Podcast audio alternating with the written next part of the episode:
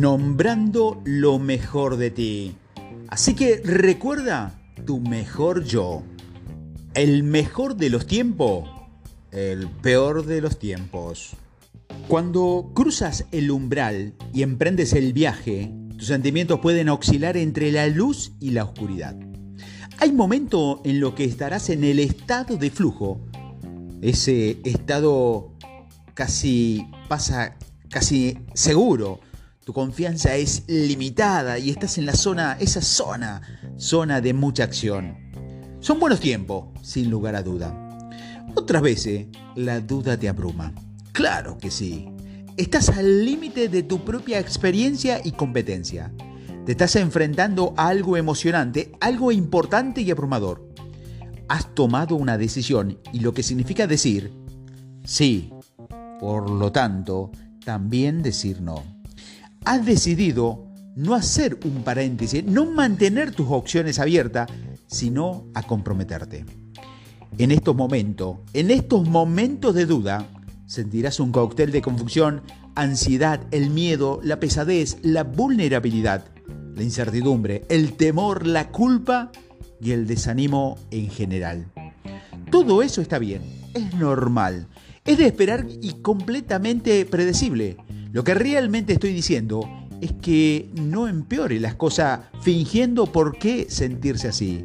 En lugar de eso, tal vez pruebe lanzando las manos al aire y decir, qué fascinante que es. ¿Cómo seguirás adelante? Reconectándote con tu mejor yo. no. Ya has mencionado que en mi primer trabajo al salir de la universidad fue el desarrollo de producto. No solo trabajaba en postres azucarados, uno de los clientes de la agencia era una de las mayores empresas de alcohol del mundo. Se trataba de un gigante, con un gran número de cervezas, sidras y licores que comercializaba en todo el mundo. A principios de los 90, el whisky escocés aún no tenía el estatus de que goza ahora se lo consideraba una bebida para anciano y poco moderna. Todo el mundo, desde los destilados hasta los distribuidores, intuía que había algo por hacer en ese mercado, pero nadie lo había conseguido todavía. Mi agencia se encargó de resolver el problema e inventar un nuevo whisky. Si las destilerías de antaño no llamaban la atención de la gente, Tal vez algo que se dirigía a los jóvenes y a los que están, están a moda en ese momento podría servirle. Inmediatamente, un nuevo whisky, Los Dogs, el lado negro, se llamaba el, el gran whisky escocés, por ahora, porque era nuevo, era oscuro, era dulce, era horrible. Ha fracasado por completo el Scott New lo describe como intrigantemente malo, como el equivalente nasal de una horrible, un horrible accidente de tráfico. La crítica continúa así. Hoy en día tiene sus seguidores y valor de colección, y las botellas pueden alcanzar varios cientos de dólares cada una. Parte de esta fascinación se debe a su rareza y parte de su reputación como uno de los peores whisky de Malta que existen. A pesar de lo malo que fue el Lowe's Dukes, el proyecto fue la génesis de una de las herramientas más poderosas que conozco para la autogestión y el autodominio. Es una de las que ha sido utilizada cada vez que estoy a punto de ponerme delante de un público o cuando tengo que lidiar con un trabajo que está en el límite de mi confianza y competencia. Hablé de ello por primera vez en un libro y lo vuelvo a sacar en mi cámara acorazalada al estilo de Disney para ti. Esto no, no aquello. Piensa en tu marca favorita. En esa marca favorita que has sentido que uno por lo que siente afecto y, y tiene cierta lealtad. Ahora, Dime qué tiene la esencia de la propia marca que lo haya hecho diferente y especialmente en comparación con sus competidores. Es una experiencia de pensamiento difícil para cualquiera, pero si eres vendedor Esta cuestión es la base del trabajo. La esencia de la marca guía lo que encaja o no con la marca misma.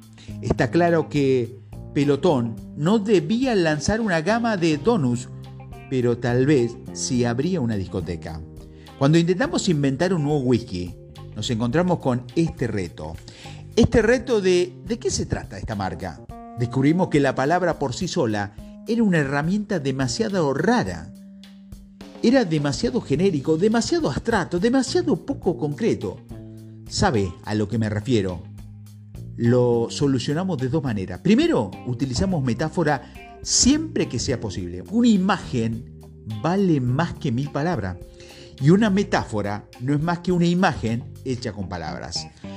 Y segundo, aclarando mediante la comparación, he llegado a llamar la dicha herramienta esto no, no aquello. Así para este whisky Low Do, en lugar de decir cosas vagas sobre cómo queríamos posicionarlo a este whisky cool para los jóvenes de moda, creamos una tabla de esto no, esto no aquello. Esto es misterioso. Aquello es obvio. Esto es Guinness. Aquello es Murphy. Esto es atardecer. Aquello es amanecer. Esto es hotel de hielo. Aquello es chimenea de leña. Esto es Butberry. Aquello es Tarzán se crea una comparación más rica, profunda y específica. Te ayuda a navegar y saber cuáles son las sensaciones adecuadas y cuáles no. Cuando más ajustada es la comparación, más potente. Por ejemplo, Guinness y no Murphy. Otro tipo de cerveza negra irlandesa. Tiene más matices de Guinness y no Heineken siendo la segunda una rubia cerveza y un tipo de cerveza diferente a la cerveza negra. Acté esta herramienta y la llevé al mundo del autodesarrollo y al crecimiento personal. Y así construye, parejas de palabra. La primera se describe en su mejor momento, la segunda se, se describe cuando del todo no está bien. Esta última distingue a las importantes. No queremos constatar los altibajos del triunfo y el desastre. Buscamos algo más sutil que ocurre cuando estás dándolo todo y cuando estás ligeramente apagado. Hay dos maneras de acceder al contenido potencial de tu propia lista de esto sí y no aquello. Ambos te van a ayudar a articular tu mejor yo a través de la experiencia vivida la primera es recordar tus momentos cumbre, tus momentos cumbre del pasado, cuando te sentías imparable, en estado de flujo, al límite, en tu mejor momento. Cuando ves un momento así, en tu mente, ¿qué notas de ti? ¿Qué hace que, que sí y que no haces? ¿Qué hay en tu mente, en tu cuerpo, en tu espíritu? ¿Qué palabra, qué frase o metáfora te vienen a la mente? Pasa de ahí a lo que parece y suena menos que esto y tendrás tu primer par de borradores. La otra forma de hacer el ejercicio es dar vuelta a la, experiencia y recordar los momentos de ansiedad o tensión, los momentos en los que has sentido que tu actuación no era óptima.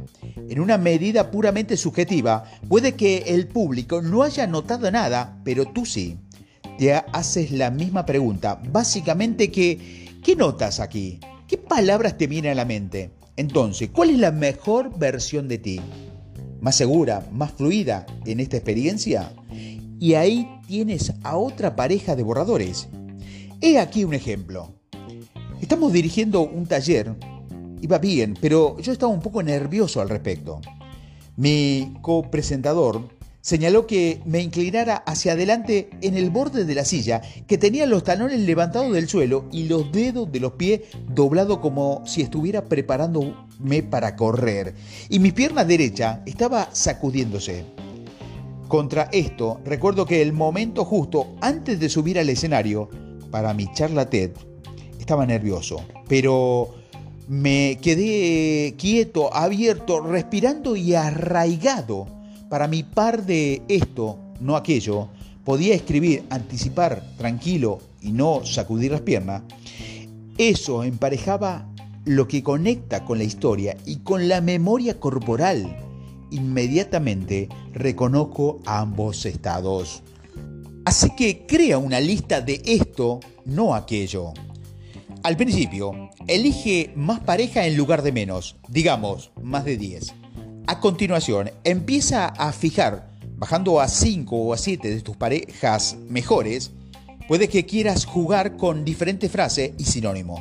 Sabrás que estás a punto de terminar cuando sientas una especie de tic físico de reconocimiento de cada una de las palabras o frases, esa resonancia suele conectar con momentos concretos de tu pasado, experiencias viscerales que aún puedes recordar.